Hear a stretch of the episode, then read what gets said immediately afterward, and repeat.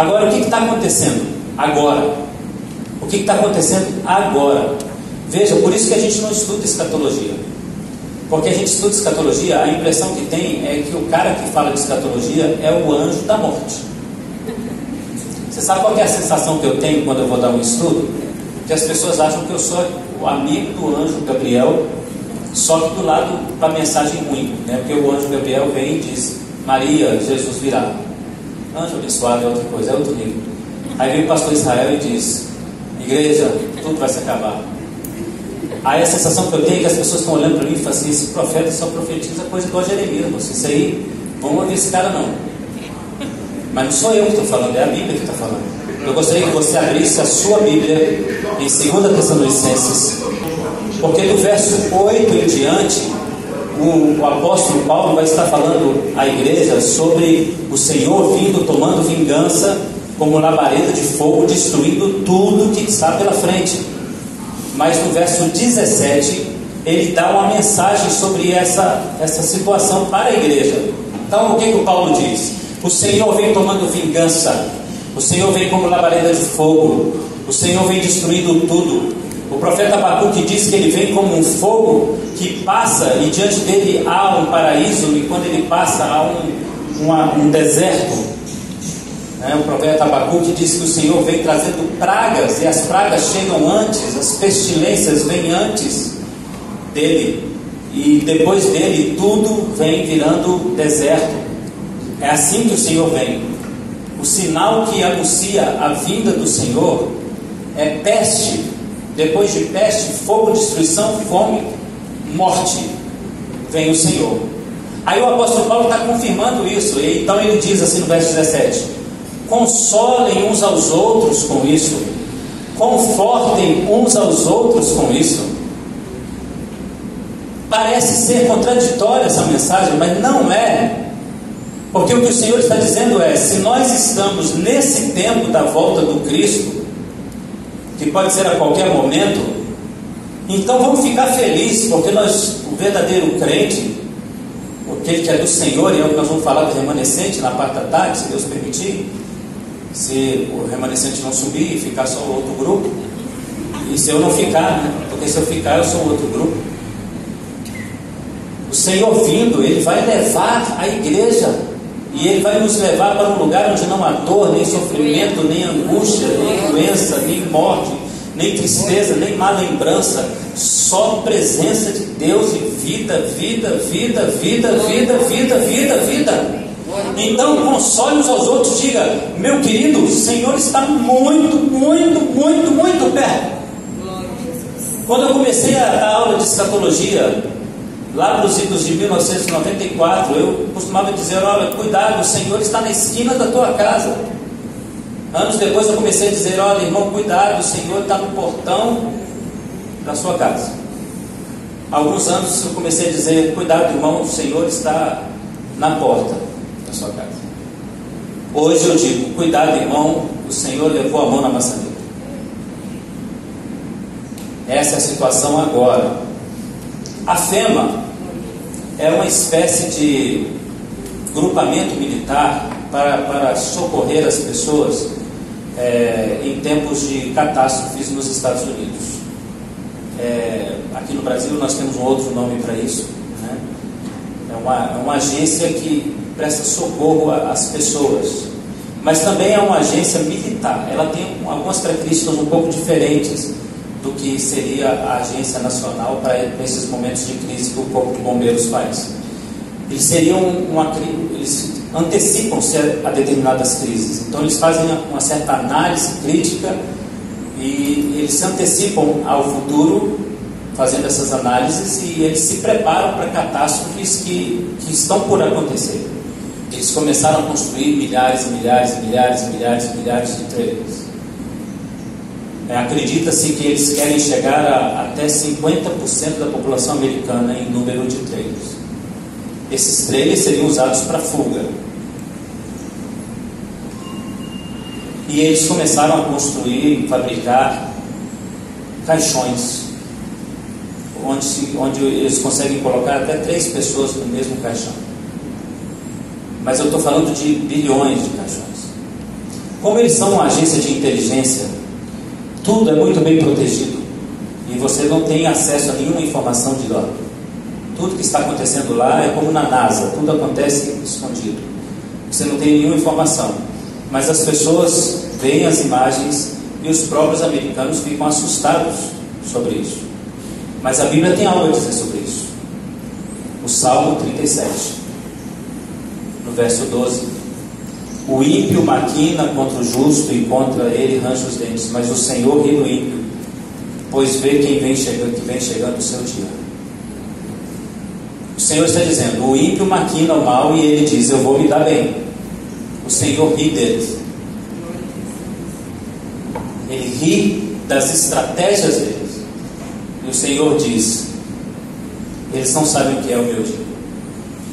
Mateus 24, 21: Haverá tão grande tribulação como nunca houve, nem jamais haverá. E se aqueles dias não fossem abreviados, ninguém se salvaria. Mas por causa dos escolhidos, aqueles dias serão abreviados.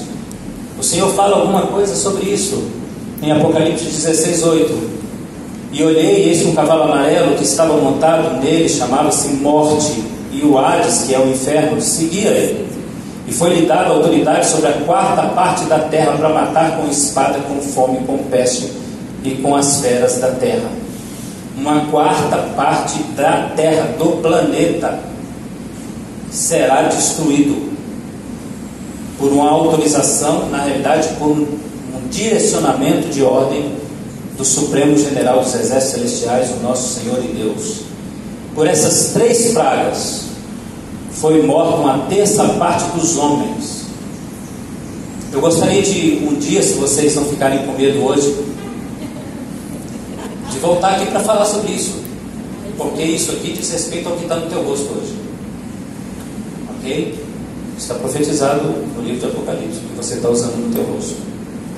Então, continuando sobre o tempo que nós estamos vivendo, nós estamos vivendo um tempo que está acontecendo alguma coisa na igreja. E você está olhando essa foto, não sei se está dando para ver nitidamente, mas é uma igreja vazia. Ok? Aí você deve estar tá pensando, ah tá, a gente está acostumado já, pastor, porque a pandemia está fazendo isso aí. Não, essa foto é antes da pandemia. Essa foto é de igrejas europeias.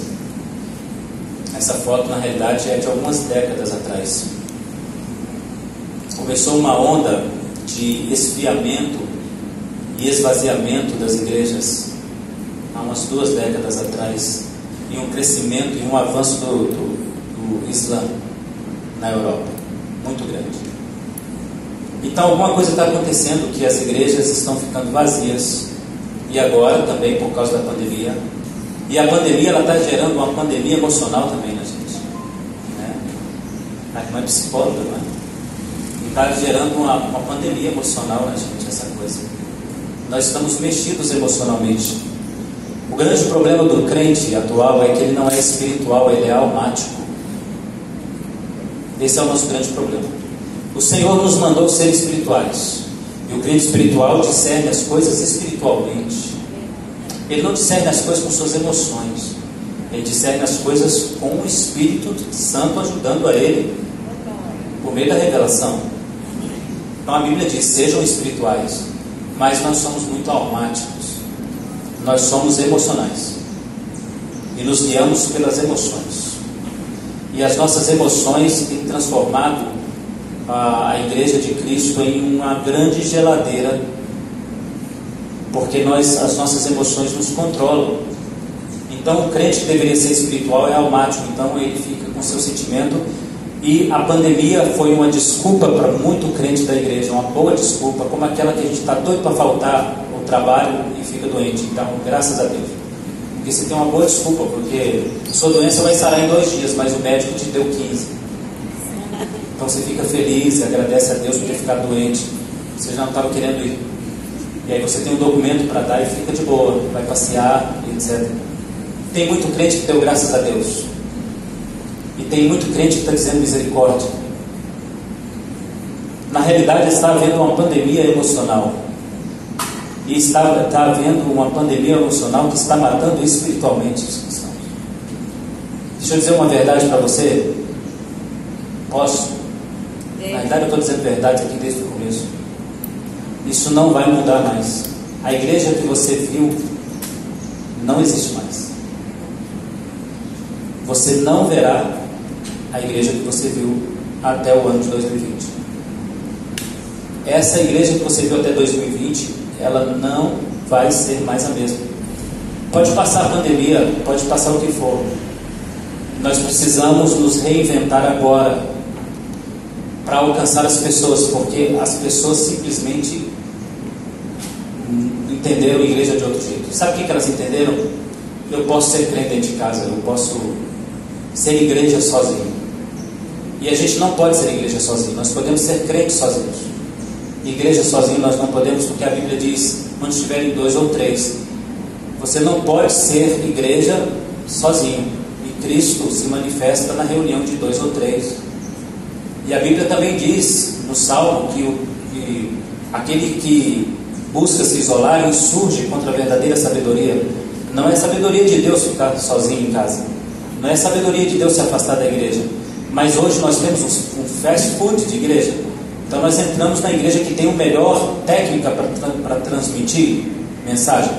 Então assisto o culto que eu quero, em qualquer parte do mundo, e isso está dando às pessoas uma falsa sensação de que elas estão espiritualmente saudáveis. Mas elas estão adoecendo os consultórios de psicologia estão enchendo. Os irmãos estão bom para emprestar dinheiro para nós. Porque ah, é o lugar onde as pessoas estão buscando refúgio. O aumento de, de, de, de, venda de remédios para ansiedade e depressão aumentou absurdamente. Se existe um lugar que está ganhando dinheiro, é farmácia. Porque ao nível que nós compramos comida, compramos remédio.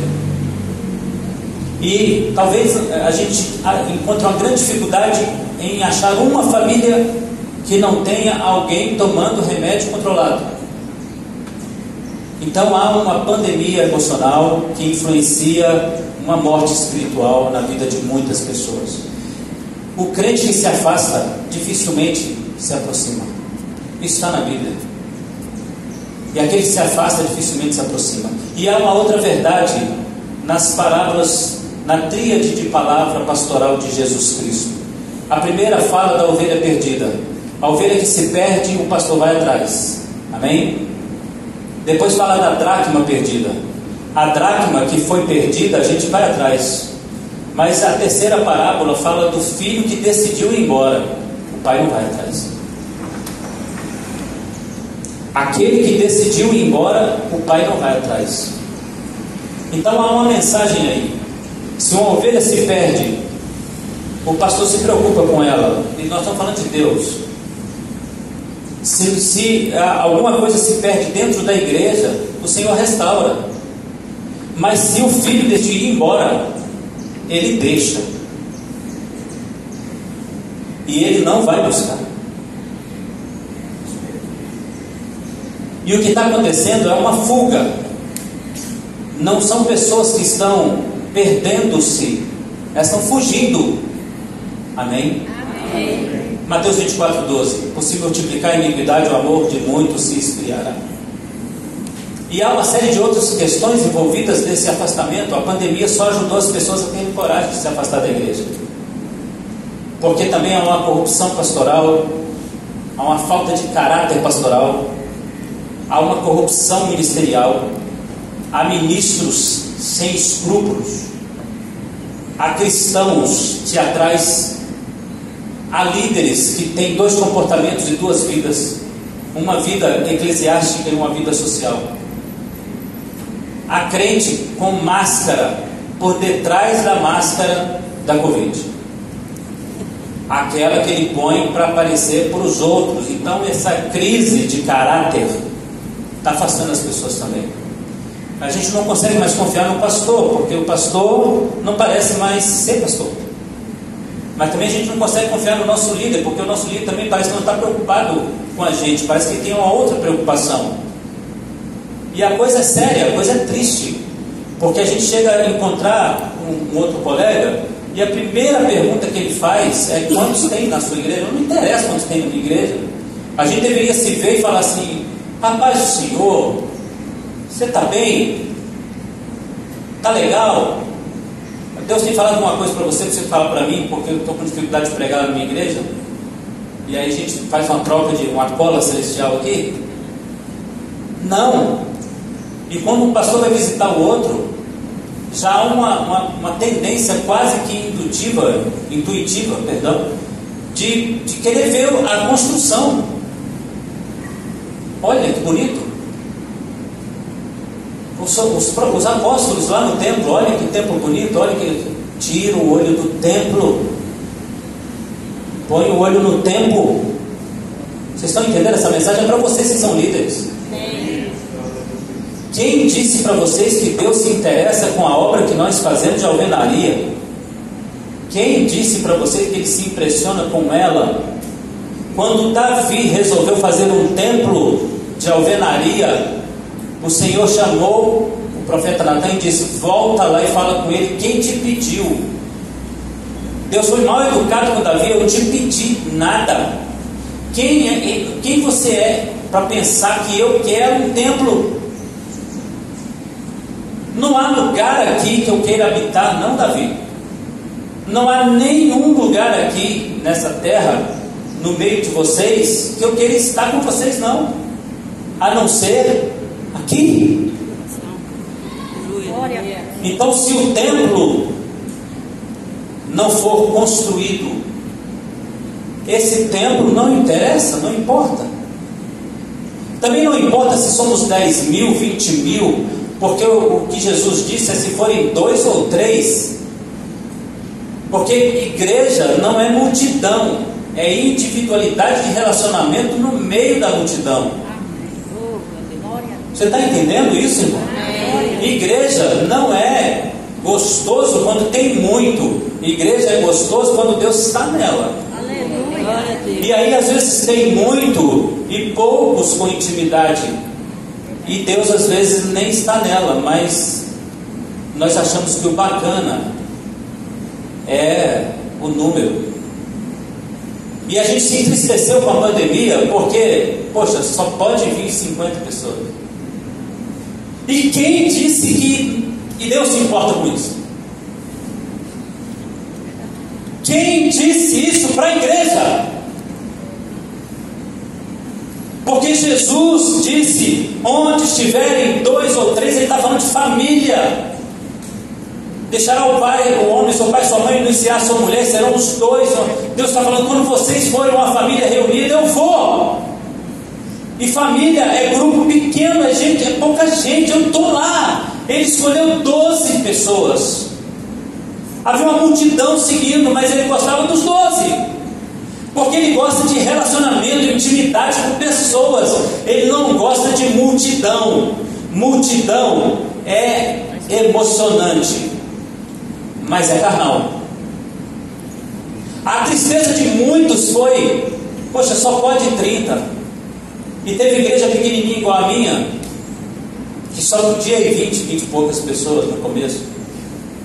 E a primeira coisa que eu percebi quando eu cheguei no primeiro culto que lá em Divinópolis se liberou depois de quatro meses fazendo culto por aquele cara ali, pelo aparelho celular. Fiquei quatro meses conversando com ele. No primeiro culto foram 25 pessoas. Naquele momento que eu entrei na igreja e vi um espaço que tinha 280 pessoas, com 25. Eu falei com Deus, entendi. O Senhor está querendo curar a gente, Senhor. É Deus que botou uma máscara no teu rosto. É Deus que está sacudindo o céu. É Deus que está abalando a terra. É Ele que está permitindo essa pandemia. E é Ele que está tentando dar uma lição para a igreja. Ei, ei, quando é que você começou a se desviar do meu propósito? Eu nunca falei com você que eu estou a fim de igreja cheia e nem igreja grande. Eu nunca disse isso para você. Eu sempre digo para você que eu quero o seu coração quebrantado, eu quero você comigo. Eu quero um canto na sua casa onde eu tenha comunhão com você, onde eu possa revelar a verdade para você, onde eu possa falar com você, onde você possa chorar na minha presença. E quando você se encontrar com, com outros irmãos em algum lugar, seja ele qual for, um galpão, debaixo de uma árvore, debaixo de um buraco, no cemitério, onde for, dentro de uma tumba, encontrou-se com um bando de irmãos, você que passou a semana comigo, influencia eles, mas eles também buscaram, influenciam você, então eu vou lá. Eu vou lá porque eu não vou aguentar de paixão, de amor por vocês. Aí eu vou lá. Mas em que momento nós desviamos o olhar para construção, tamanho, dimensão, gente, quantidade? Quando é que nós nos desviamos? Por se esfriar o amor, 2 Tessalonicenses 2, 3. Ninguém de modo nenhum vos engane, porque nada disso acontecerá. A volta do Senhor não acontece sem que antes venha a apostasia. Abandono da fé verdadeira. Abandono da fé legítima. Amém? Irmãos, tem gente seguindo igreja pelo celular porque não pode ir no culto. Irmãos verdadeiros, crentes verdadeiros, fiéis. A igreja tem que gerar uma, uma estratégia de ir até essas pessoas. Isso é muito frio. Isso é muito frio. Concorda comigo? Irmão, quem é que consegue assistir um culto de 50 minutos sem se distrair olhando para isso? A gente na realidade não consegue nem fazer culto, a gente ouve. Então o verdadeiro crente precisa ser procurado em casa, a igreja tem que gerar uma estratégia para isso. Você líder tem que gerar uma estratégia para isso. É para isso que nós estamos aqui hoje falando sobre o volta de Jesus. Porque em breve ele voltará, breve mesmo, a mão está na maçaneta, vai virar de repente a porta E nós temos que gerar uma estratégia para ir atrás dessas pessoas. Mas nós temos que gerar uma estratégia para dizer para as pessoas que não existe igreja virtual. Não existe alimento virtual. Irmão, é, o que é virtual é aquilo que tem imagem, é aquilo que te convence mentalmente da imagem mas não é concreto. Amém? Entende isso? Não é concreto. Então nós temos que gerar uma estrutura para mostrar às pessoas que o que sai daqui é imagem, mas não é físico e não é concreto e não é real. Então muitas vezes se a pessoa não tiver profundamente com intimidade com Deus, ele não vai absorver nada do que sai daqui. E como ele está distante do braseiro, ele vai se esfriar. E essa igreja que você está vendo não volta do jeito que você viu antes dela sair. E Deus abençoe que não seja você.